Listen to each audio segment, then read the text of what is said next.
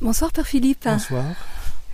Alors, euh, je, je, vous ai rencontré euh, dans le cadre de, de ce grand rassemblement euh, que euh, Bernard Clavière euh, a réalisé entre le 14 et le 28 juillet, un grand rassemblement de jeûneurs.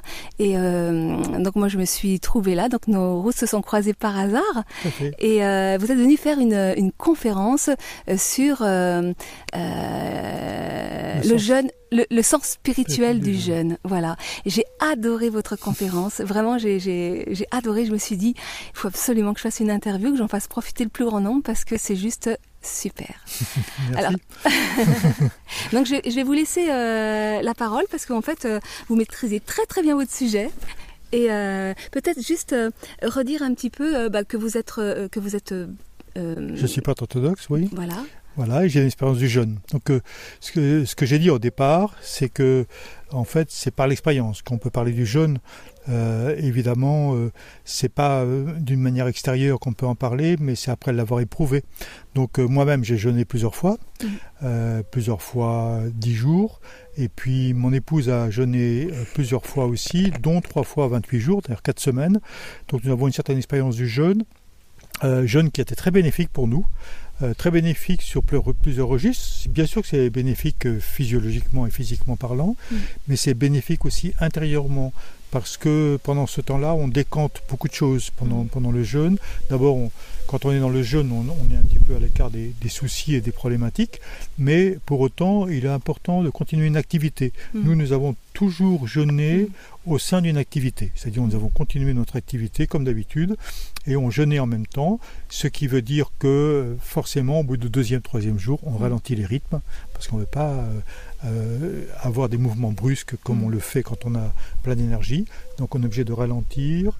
En même temps de ralentir, ça nous permet de, poser un autre regard sur les réalités, on entre un autre rapport avec les réalités, et puis d'autre part, ça favorise beaucoup la dimension d'intériorité, parce que comme on a moins d'énergie, on est obligé d'être plus au-dedans, mm. d'être plus attentif aux gestes que l'on fait, mm. être plus conscient des gestes. Mm. Et là, vraiment, s'inscrit toute la dimension de la spiritualité. Oui. Pour moi, la spiritualité, elle commence dans l'attention intérieure, dans le fait d'habiter consciemment son corps, de se situer à l'intérieur de soi-même, et par là, d'avoir un autre regard, une autre vision du monde, un autre rapport au monde extérieur, et commence euh, une aventure Nouvelle, et, et, magnifique. Et, et ça, c'est souvent une, une, un aspect euh, oublié du jeune parce que de plus en plus, de plus en plus, euh, le, le, le, le, jeune euh, prend sa place. On, on, lui reconnaît les vertus thérapeutiques, mais souvent on va faire un jeûne pour ses vertus organiques de détoxination, de détoxination du corps, de nettoyage du corps. Mais c'est une véritable opportunité d'éveil de la conscience, d'éveil du cœur, et qui est souvent mise de côté. Voilà, j'ai souligné dans cette conférence qu'effectivement effectivement, nous connaissons les vertus physiologiques du jeûne et effectivement, on n'y recourt pas assez parce que des personnes qui sont prises avec la maladie euh, ne pensent pas assez que le jeûne est une grande vertu thérapeutique et je crois qu'il faut souligner ici. Maintenant, euh, il, est, dommage quand on fait un jeûne de 14 jours qu'on en ressorte certes avec des kilos en moins, mais qu'on n'ait pas bénéficié de ces expériences intérieures, ou en tout cas qu'on n'ait pas vu les vertus spirituelles mm. De l'expérience du jeûne. Mm. Donc je crois que c'est très important de le vivre pleinement mm. et d'accepter euh, euh, pleinement euh, de vivre le jeûne dans tout ce qu'il par rapport à tout ce, que, ce à quoi il nous ouvre. C'est-à-dire qu'en fait, d'abord, il y a un rapport avec la nature qui est différent. Mm. Quand on, on en jeûne, on est beaucoup plus sensible, mm. beaucoup, on entre dans la, dans la, dans la captation de, de, de toute l'énergie de la nature, d'une part, mais aussi on est beaucoup plus sensible au vivant, d'une manière générale. Et je crois qu'il s'agit de vivre pleinement ces aspects-là. Alors pleinement, ça veut dire que je crois qu'il s'agit d'accompagner le jeûne par de la marche, aller marcher dans la nature. Mm euh, de, de, de, vivre consciemment, c'est-à-dire d'avoir la conscience des pieds, avoir la conscience du corps, avoir la conscience de la respiration intérieure, mais de la respiration avec la nature aussi, et puis euh, euh, par là d'entrer dans une sensibilité intérieure qui nous ouvre un autre paysage. Et ce paysage-là, dont on aura fait l'expérience, on pourra le retrouver même après la sortie du jeûne. Mm. Donc c'est pourquoi euh, euh, je crois qu'il s'agit de non seulement évidemment euh, vouloir bénéficier de, des bienfaits physiologiques, mais c'est surtout l'occasion d'une expérience inédite qu'on ne pourra pas forcément reproduire comme cela. Mm, mm. Alors à la conférence, vous parliez euh, euh, eh ben, des, des, des, des- des grands jeûneurs mystiques aussi. Jésus lui-même. euh, Mais Jésus a jeûné 40 jours, 40 nuits, donc il est, un jeûneur, et euh, on voit bien que dans son expérience de jeûne, et les mystiques c'est la même chose aussi, il a une purification du corps, mais avec la purification du corps arrive la purification de la psyché. Tout d'abord, il y a plein de choses qui remontent pendant le jeûne, des vieilles mémoires, il y a aussi des choses non assumées de sa propre vie, donc il y a, il y a toute une émergence de l'inconscient, et c'est l'occasion de faire tout un travail intérieur, et je crois qu'on devrait euh, certainement accompagner médicalement le jeûne, mais aussi euh, accompagner psychologiquement Mm. et spirituellement le jeûne. Et peut-être euh, c'est moins souligné Mm. euh, que la personne pu- puisse euh, justement se dire dans tout ce qu'elle ressent, dans tout ce qui émerge à l'intérieur, dans toutes les vieilles mémoires, et puis aussi les conflits, les difficultés, les souffrances, les blessures qui peuvent remonter à l'occasion du jeûne, car euh, le jeûne physique entraîne une, une purification ce qui veut dire une émergence euh, de contenu psychique qu'il s'agit de nommer pour pouvoir établir un autre rapport avec ces éléments, ne plus être asservi à ces éléments, mais euh, pouvoir avoir une autorité, c'est-à-dire euh, euh, savoir les situer et ne plus être sous l'emprise, donc c'est-à-dire complètement conditionné par ces éléments-là. Mm. Euh, alors Jésus, justement, on voit, après 40 jours, 40 nuits, il est tenté par le diable. Euh, on pourrait dire ici, eh bien, il y a euh, euh, aussi les pulsions, euh, les inclinations intérieures qui peuvent remonter, Mm. et ça doit nous conduire vers une lutte.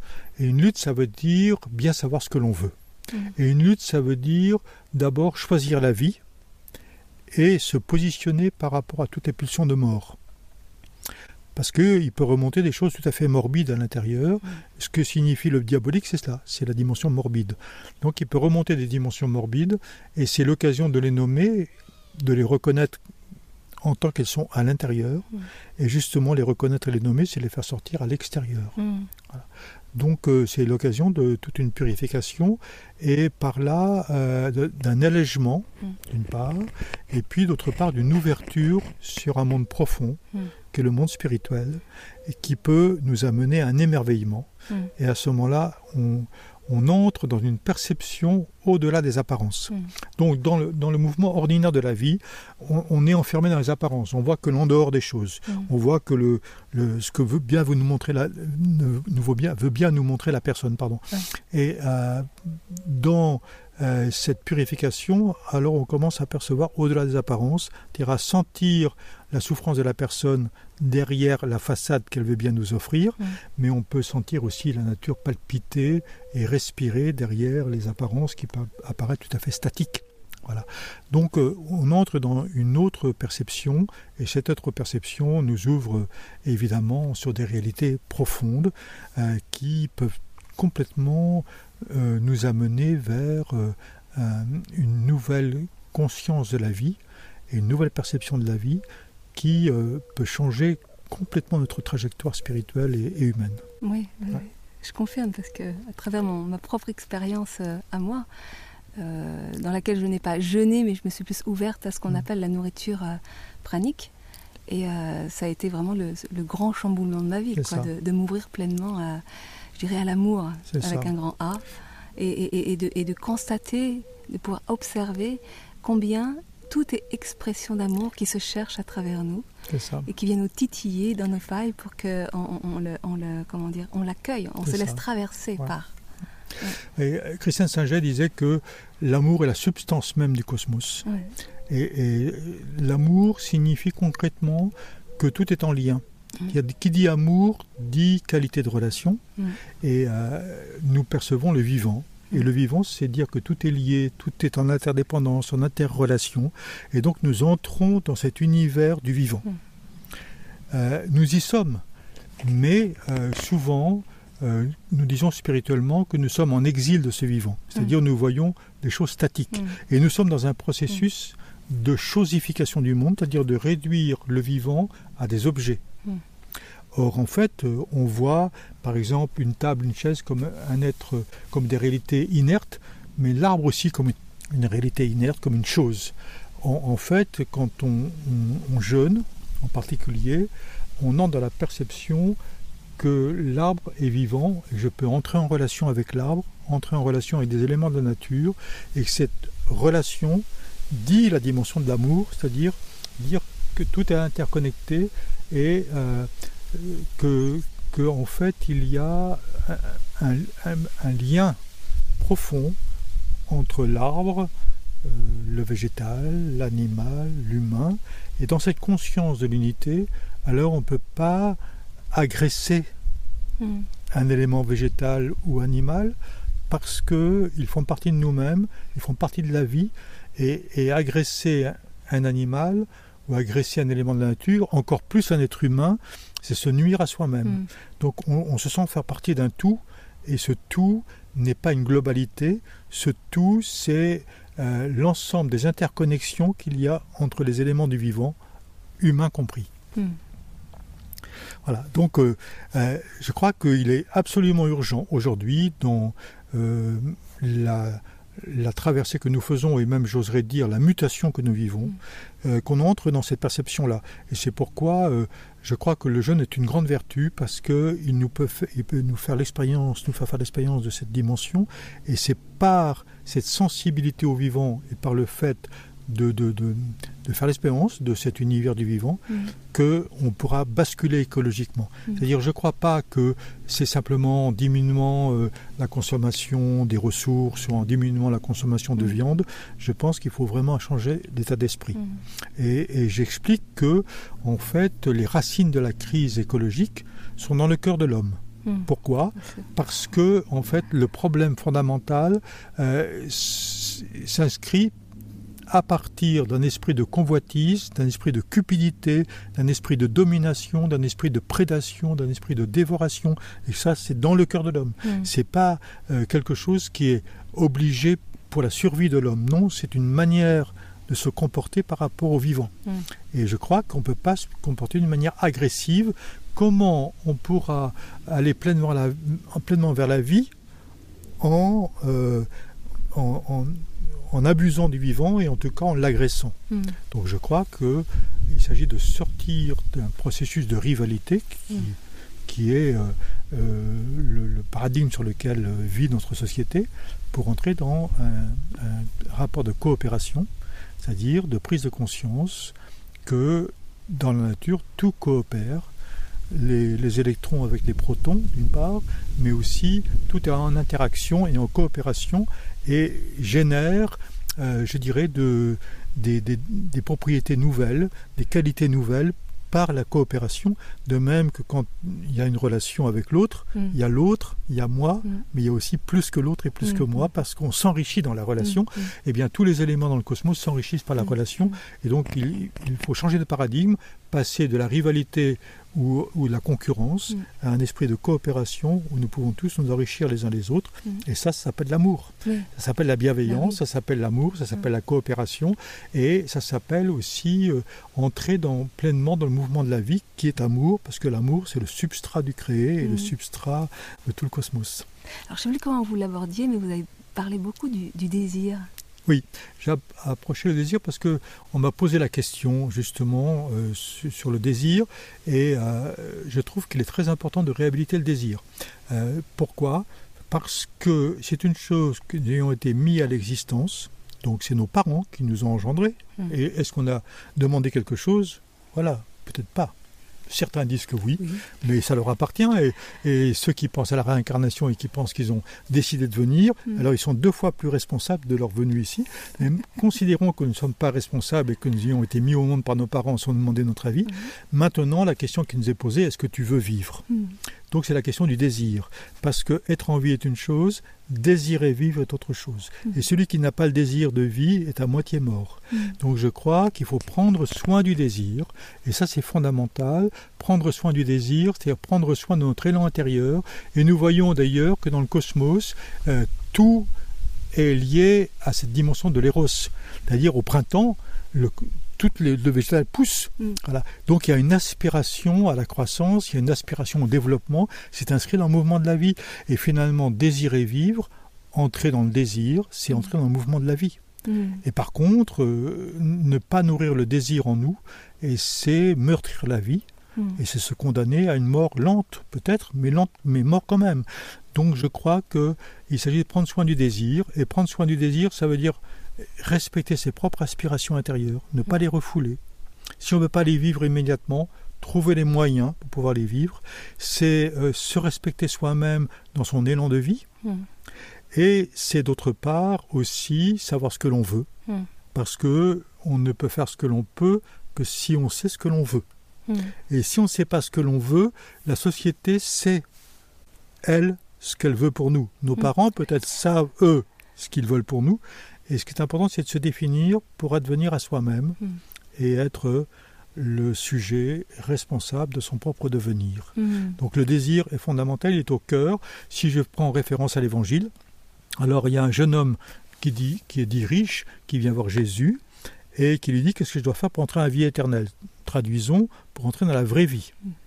Et il dit, si tu veux entrer dans la vraie vie, si tu veux entrer dans la vraie vie. Donc, premièrement, si tu veux. Donc il pose la question du désir. Si tu ne désires pas, tu ne pourras pas y rentrer. Mm. Tu vas te contenter de la banalité du quotidien. Mm. Mais si tu veux, à partir de ton désir, tu peux entrer dans la vraie vie. Ça mm. signifie qu'aujourd'hui, tu n'es pas dans la vraie vie. Alors c'est quoi la vraie vie? La vraie vie, c'est le fait d'entrer dans la pleine participation au vivant. Et entrer à la pleine participation au vivant, ça veut dire vivre intensément au cœur du quotidien existentiel la vie immédiate, c'est pas la vraie vie, c'est la vie fonctionnelle où je me lève le matin, je prends mon petit déjeuner, je vais dans le meilleur des cas vivre un temps de méditation, puis je vais travailler, puis, déjeuner, puis ensuite je vais rentrer chez moi, euh, faire la cuisine et puis euh, voilà, regarder un peu de télévision, aller me coucher, puis Voilà, ça c'est la vie fonctionnelle, mais au travers de la vie fonctionnelle, est-ce que j'ai vraiment vécu? Hmm. Donc c'est quoi la vraie vie? C'est ce que j'éprouve, ce que j'expérimente dedans et comment je m'ouvre pleinement à la vie Hmm. au-dedans du cadre existentiel, hmm. qui lui n'est qu'un cadre et qui n'aura qu'un terme, il aura son terme, c'est-à-dire au moment de la mort, c'est terminé pour le temps existentiel, et le, dramatique, ça serait de traverser l'existence sans avoir vécu. Eh oui, c'est comment je me sens vivant, comment je me sens vibrant. Enfin, moi, c'est des, c'est même pas des questions que je me suis posées, c'est qu'à un moment donné, c'est où effectivement euh, je choisissais de vivre, où je mourrais, quoi. Voilà. Donc choisir de vivre. Alors. Euh, le fondement spirituel, c'est de choisir de vivre, ce qui nous livre à un combat. Et le combat, c'est dire oui à la vie et en même temps non à tout ce qui est mortifère en nous. Donc il y a une lutte par rapport aux pulsions de mort. Parce qu'elles sont là parce qu'à un moment donné, on se décourage, parce qu'à un moment donné, on entre dans le jugement, on entre dans la condamnation de soi. Toute la, la, différence qu'il peut y avoir entre ce désir qui vient vraiment des tripes, qui vient du cœur, qui vient de l'être au plus profond, et puis ce je dois vivre parce que euh, euh, si, si, si, si, je ne vis pas, euh, il y a quand même un sentiment de culpabilité, je vais blesser les autres. mais en fait, je crois que voilà, on voit deux registres. Hein. Il y a un élan, mm. et puis après, il y a le je dois. Mm. Et ce que je dois, c'est comme une injonction. Oui. Et cette injonction-là, c'est bah, il faut parce que euh, d'abord pour, euh, pour respecter les autres, pour pas pour pas me, me, laisser enfermer dans quelque chose. Donc on est dans un rapport moral. Hmm. Et je crois que le rapport moral euh, vient comme un obstacle sur la dimension du vivant. Hmm. Donc je crois que il s'agit d'oser vivre. Et oser vivre ne veut pas dire vivre n'importe comment. Hmm. Donc d'abord, il y a le mouvement de vie, l'élan de vie qu'il s'agit de laisser jaillir dans son expression naturelle et, première. Et ensuite, il s'agit d'orienter ce désir. Parce que ce désir peut aller vraiment vers la vie, mm. ou bien il peut se ternir vers des déviations. Mm. Donc, euh, je crois qu'autant il s'agit de respecter l'élan de vie en nous, autant il ne s'agit pas de faire n'importe quoi avec cet élan de vie. Mm. Donc, c'est là où, en fait, apparaissent ben, des choses qui peuvent être bénéfiques, ou mauvaise pour nous. Mm. Et c'est la conscience qui doit orienter cela, mm. euh, c'est-à-dire ce qui est au service des autres est bénéfique, mm. ce qui n'est pas au service des autres ou de moi-même devient négatif. Donc je ne peux pas faire n'importe quoi à mon désir, il s'agit de l'assumer positivement vers plus de relations et vers plus de vie. Vous avez écrit un livre sur le sujet. Voilà, j'ai écrit un livre qui s'appelle Héros et liberté, donc je vous recommande ce livre. Oui, on Et- le trouve où Pardon? On le trouve où ce livre? On le trouve euh, partout, dans, dans les est- magasins. Dans quel, euh, dans quel, euh, Donc c'est édition euh, Nouvelle Cité. Mhm. On vous le retrouvez dans les librairies, sinon vous le commandez, il est de toute façon disponible. hein. Héros et liberté, dans ce livre-là, j'ai dit deux choses. Premièrement, l'amour est à la racine de tout et la finalité de tout. Mhm. Et c'est ça l'axe de la vie spirituelle. Dans les évangiles, le Christ dit le fondamental de la vie spirituelle en, ré- en le résumant par deux phrases. Tu aimeras ton Dieu, tout ton cœur, toute ton âme, toutes tes forces, et tu aimeras ton prochain comme toi-même. Donc tu aimeras, eh bien, l'axe de la vie spirituelle. Si la religion est dans cet axe, alors la religion est ajustée à son fondement. Mm. Si elle n'est pas dans cet axe, si la religion ne se conjugue pas avec l'amour, alors elle est dévoyée. Ouais. Donc ça, premier point, c'est très important de le dire et de le redire. J'adore tout ce qu'il dit, ça résonne en moi, mais alors c'est magique, j'adore, j'adore. Je, je bois. Voilà, je crois que c'est très important, parce qu'il y a des choses qui, qui- voilà, on dit plein de choses, mais il y a des- il y a à un moment donné, il faut dire des choses précises. Mm. Voilà, donc, ce qui est dans l'ordre de l'amour est dans l'ordre de la religion vrai. Ce qui est contraire à l'amour, c'est-à-dire par exemple contraire à l'autre, meurtrir l'autre, c'est contraire à l'amour et Mm. c'est anti-religieux. Mm. Et on peut se servir de la religion pour faire quelque chose qui est contraire à la religion. Donc c'est absolument Et dramatique. Et ça, c'est, vrai pour Et la religion et c'est vrai pour toute chose. Et hein. C'est vrai pour toutes choses. Donc, premièrement, cet axe du tu aimeras, Mm. c'est une chose. Et puis ensuite, eh bien, comment vivre le tu aimeras? D'abord, pas le désir. Donc, moi, je propose de libérer l'éros. Euh, c'est un sujet tabou en religion, l'éros. Tout à fait. Libérer l'éros. Alors, il y en a qui vont être effrayés. Comment libérer l'éros mais, mais oui, libérer l'éros, parce que quand on le refoule, c'est pire que quand on le libère. Regardez, le refoulé sexuel, c'est pire. Tout à fait. Voilà, il vaut mieux euh, vivre d'une manière ajustée la vie sexuelle Ouais. Que de la refouler. Parce que quand on la refoule, eh bien, ça produit des obsessions intérieures, Ouais, ça des produit des, fantasmes, ça produit plein de choses qui Des vont nous faire intérieures. dériver et des guerres Des guerres intérieures. Parce que euh, la, la puissance sexuelle est, est- est forte. Mm. Donc on ne peut pas faire n'importe quoi. Mais maintenant, euh, il s'agit de mieux d'assumer consciemment les roses plutôt que de le refouler et qu'il déborde inconsciemment. Tout à fait. Voilà. Et le fait de le libérer, ça permet souvent de l'apaiser. de l'apaiser complètement. Après, il s'agit de le vivre euh, d'une manière assumée, je Oui, dirais. Ok. Donc ça, c'est un autre aspect. Et puis, j'ai développé aussi une thèse que j'ai largement euh, vérifiée Mm. auprès de psychothérapeutes et de, et de, de référents spirituels. C'est le fait que en nous, il n'y a que du bien. En nous, il n'y a que de l'amour. Alors je me... Ah oui, non mais je, je trouve important de le dire. Ah non, mais C'est- tellement. Parce que tellement ça va sans dire, mais c'est mieux en le disant, Oui. avec le fait que la première chose dans la Bible qui soit dite sur l'être humain, c'est que Adam est créé à l'image de Dieu. Ça veut dire que la référence dans l'être humain, ce n'est pas quelque chose de cosmique. Parce que l'image de Dieu, c'est pas cosmique, c'est acosmique. Donc ça veut dire qu'il y a quelque chose qui est en nous, qui n'est pas subordonné aux éléments cosmiques, qui n'est pas asservi aux réalités du monde. Mm. Donc il y a un, un espace de liberté en nous. Mm. Et si on dit que l'homme est créé à l'image de Dieu, ça veut dire qu'au fond de lui, il y a la joie, il y a la paix, il y a la santé, Mm. il y a l'amour, il y a la liberté. Mm. Et c'est ça qui est au fondement de nous-mêmes. Il n'y a pas de mal, il n'y a pas de mort Mm. en nous. Alors d'où viennent le mal et le mort et la mort, pardon, viennent du refoulé de la vie. Et j'insiste énormément, il n'y a pas pour moi en nous Eros et Thanatos, il y a en nous vie. Et le refoulé de la vie, par exemple le refoulé des projets, Mm. le refoulé de l'élan d'amour, Mm. va amener une dévalorisation de soi, Mm. à un jugement de soi, Mm. à une autocondamnation, Mm. autrement dit à des pulsions de mort. Mm. Donc derrière les pulsions de mort qui sont en nous, nous pouvons lire un refoulé des forces de vie. Mm. Donc ça veut dire que quand nous sommes face, par exemple, à la colère, Mm. à de l'irritation, à de la jalousie, qui sont des pulsions de mort, Mm. ça veut dire que derrière nous avons refoulé quelque chose en nous. Mm. Et au lieu de lutter contre ces pulsions de mort, il s'agit d'aller chercher les forces de vie que nous avons refoulées pour enfin les libérer. Et ça, je trouve au niveau thérapeutique fondamental. C'est fondamental. C'est ce que j'appelle la résistance intérieure et, comment j'explique que ce qui nous fait souffrir, c'est la résistance qu'on met à ce qui est. Euh, et, qu'à partir du moment où on permet à ce qui est d'être, eh bien, la résistance diminue et la souffrance euh, bah, se transmute en fait. Hein, et permet aux forces de vie de s'exprimer, de s'épanouir. Voilà. Donc faire confiance dans la vie. Je crois que c'est ça l'axe fondamental, mais ça demande d'être aidé un peu parce qu'on a des vieux réflexes. C'est-à-dire, on y a eu des blessures et on a peur que ça recommence. Et donc, on est sur des systèmes de défense et tout cela engendre des pulsions de mort. Mm. C'est-à-dire, en fait, il y a des pulsions de mort parce qu'on n'ose pas vivre. Mm. Donc, on revient bien sur la question de l'érose, sur la mm. question de l'élan de vie. En fait, euh, on emporte en nous des pulsions de mort parce qu'on n'a pas osé vivre à un certain endroit. Donc, maintenant, il s'agit de se remettre dans la vie. Et contrairement à ce qu'on pourrait croire, eh bien, le Christ n'est pas venu nous enseigner la morale, il est venu nous apporter et nous, nous même euh, nous susciter dans un élan de vie hmm. et nous inviter à répondre à cet élan de vie au-dedans. Hmm. Donc pour devenir pleinement vivant, hmm. pleinement aimant, pleinement conscient, pour moi c'est ça l'axe de toute la vie spirituelle. Super. Alors pour en revenir euh, aux jeunes, euh, vous invitez aux jeunes, est-ce que vous faites de l'accompagnement? Euh, nous, nous pratiquons le jeûne assez souvent parce que dans la tradition orthodoxe, moi je suis prêtre orthodoxe, nous avons 180 jours de jeûne par an.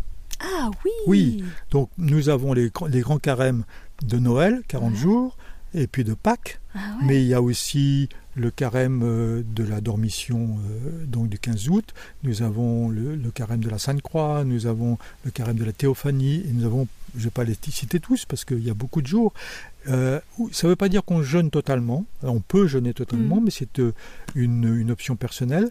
Mais en tout cas, euh, on, ne mange plus ni viande, ni œufs, ni fromage, ni charcuterie, ni poisson, ni on boit de vin. Donc on est un régime végétalien. Mm, mm, voilà.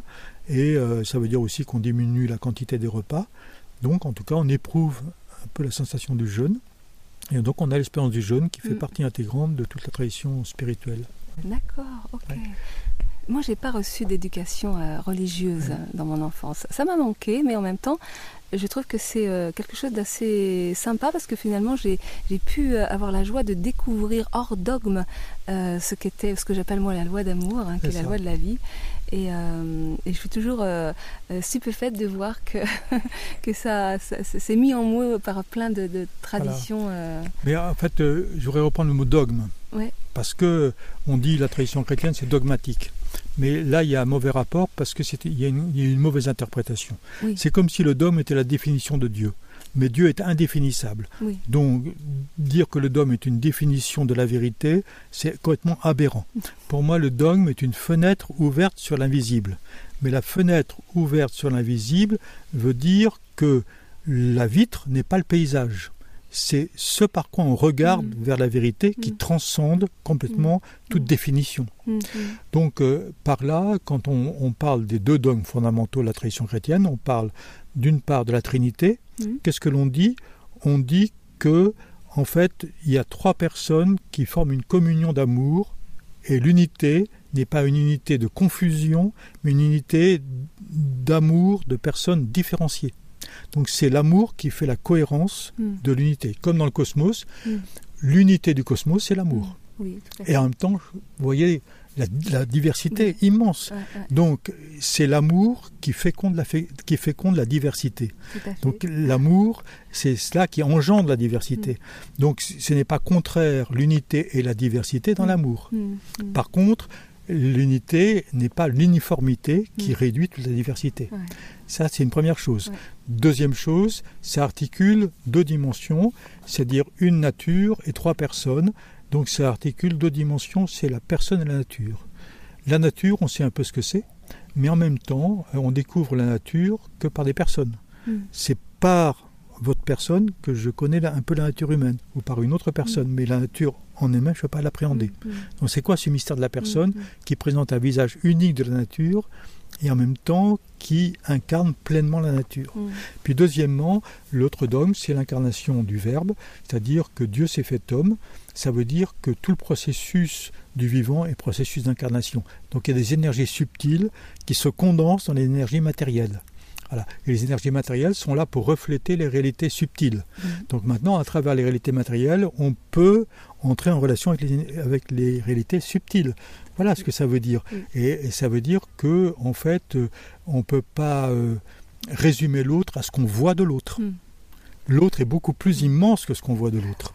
voilà. Et donc par l'autre, par contre, je peux avoir accès, par, par l'apparence de l'autre, je peux avoir accès à quelque, quelque chose de sa profondeur. Mais en même temps, cette profondeur est inatteignable, et profondeur inatteignable, ça veut dire que c'est un mystère. Mm. Donc l'autre est un mystère. Donc voilà, ça dit ça. À partir de là, ça donne une possibilité d'exploration dans un axe. C'est ça que dit le dogme. Donc, mm. Donc c'est pas dogmatique au sens où ça enferme, mm. ça ouvre au contraire sur mm. des perspectives immenses. Et je crois qu'il fallait bien redéfinir le, dogme parce qu'autrement, on se met Il y, a, tellement, euh, tellement, tellement de, confusion dans le langage aujourd'hui que c'est important de redéfinir de quoi on parle. Oui, c'est ça, absolument. Nous, au début de notre vie spirituelle avec euh, ma femme Eliante, on a, on a passé notre temps à re définir les mots, hmm. c'est-à-dire les réhabiter pour notre propre expérience, parce que les définitions du dictionnaire ne nous convenaient pas.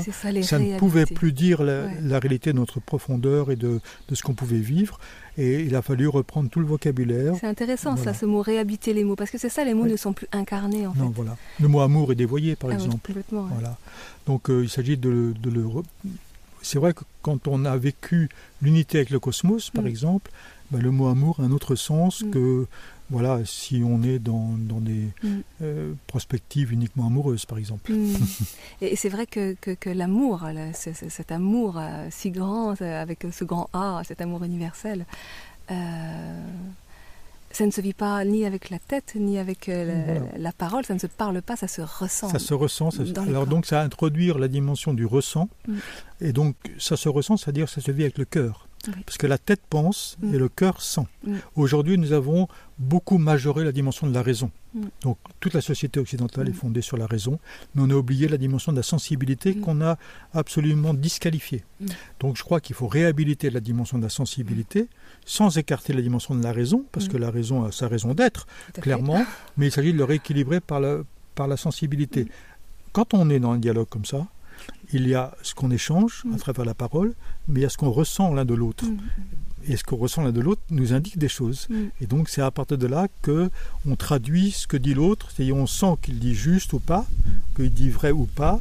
Donc on sent quel que soit ce qu'il me formule. C'est quand, quand, je dis, mais j'adore ce qu'il dit parce que ça résonne, ça. vibre. C'est comme si euh, vous disiez, euh, vous m'enleviez les mots de la bouche. C'est ça.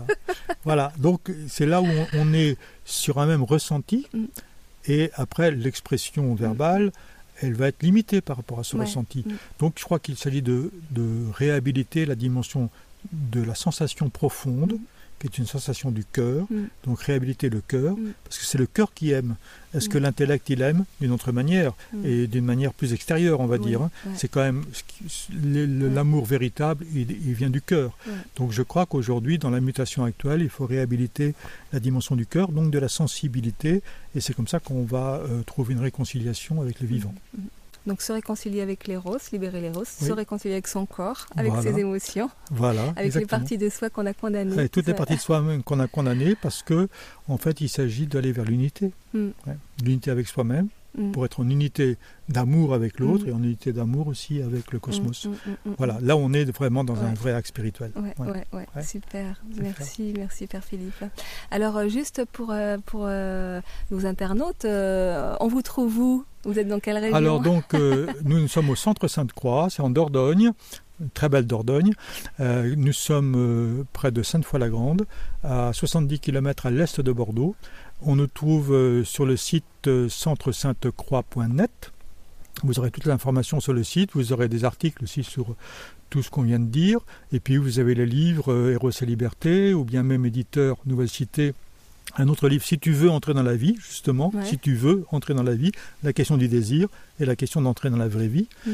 Voilà. Puis un autre livre qui s'appelle Le chemin de l'homme selon la Bible, pour dire les différentes mm. que la Bible décrit mon histoire, hmm. pas l'histoire du monde ou l'histoire d'un peuple, mais mon hmm. histoire. Hmm. Voilà. Et puis ensuite, nous, nous avons euh, développé ici euh, plusieurs sessions qui sont cohérentes avec euh, tout le, chemin de croissance spirituelle, c'est-à-dire partir de la thérapie, parce que pour moi, on ne peut pas faire l'impasse de sa propre histoire. donc on ne peut pas faire l'impasse d'une thérapie.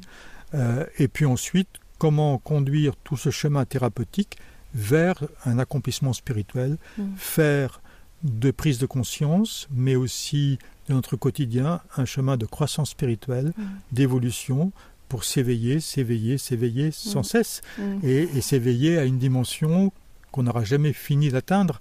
Euh, comme dit limité. Sarah Guardonis, père du IVe siècle, dit de commencement en commencement par des commencements qui n'auront jamais de fin. Et donc, ça continuera dans la vie d'après et ça sera infini parce qu'on n'aura jamais fini d'épuiser l'infini. donc voilà, on lance. Ce qui est important, c'est lancer le mouvement avec des, des, euh, des approches très concrètes euh, qui introduisent l'expérience mm. et qui font faire des pas pour que bah, les personnes puissent entrer dans la vie, justement. Bah oui, et quand on a décidé d'entrer dans la vie, on ne meurt plus jamais, puisque la vie est éternelle. Voilà, exactement. Donc, c'est la proposition du Centre Sainte-Croix, c'est d'entrer dans la vraie vie. Et euh, la pas c'est d'y entrer, et après, une fois qu'on est entré dans cette respiration, on est conduit. Mhm. On est conduit. On passe sur une autre étape. Après, euh, il est important d'avoir un accompagnement spirituel. on entre dans la prospérité. On entre dans la prospérité de la vie mm. et on découvre, on découvre, on découvre sans cesse. Et c'est un émerveillement permanent. L'autre jour, euh, vous disiez lors de la conférence que le mot spiritualité veut dire souffle. Voilà, le mot spiritualité a deux acceptions grecques. Il y a un, mousse, un mot pardon, qui, qui, est nous, qui veut dire le cœur profond. Mm-hmm. Donc, euh, en fait, spiritualité renvoie au cœur profond, mhm. au cœur conscient. Mhm. Et puis d'autre part, euh, il y a un autre mot, c'est le mot pneuma, qui est le mhm. souffle. Et euh, ça veut dire que être spirituel, c'est être dans le souffle. Et le souffle, c'est ce qui relie toute chose. Le vent, on dit et tu ne sais ni d'où il vient ni où il va. Euh, le vent, il vient d'un endroit, il part à un autre, et il fait du lien entre mm. tous les éléments qu'il mm. traverse. Mm. Donc la spiritualité, c'est ce qui fait du lien, c'est ce qui relie, et c'est ce qui permet de mettre tout en mouvement, et donc de nous faire entrer dans le vivant, pleinement. Donc euh, pour moi, la spiritualité, c'est devenir pleinement conscient, c'est le nous, pleinement vivant, c'est le pneuma, et puis pleinement aimant, c'est mm. l'axe de toute la vie spirituelle. Mm, mm. Voilà, et pour nous, c'est comment introduire euh, dans ce souffle-là. Ouais. Voilà. Super. Alors, euh, pour terminer l'émission, euh, un petit mot de la fin? Un petit mot de la fin. Ben, je vous souhaite de devenir pleinement vivant, aimant et conscient. Et puis, voilà, d'entrer dans la vraie vie. Je crois que serait, c'est trop dommage de laisser s'effiler les jours après les jours et, de, de, se contenter du, du quotidien.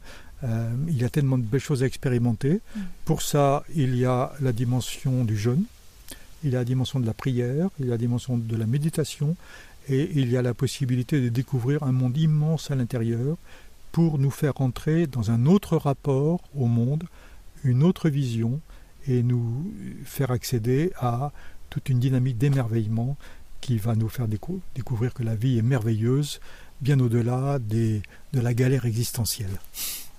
Voilà. Bonne vie à vous. Merci Père Philippe Dautet. Avec joie. Au revoir et à très bientôt.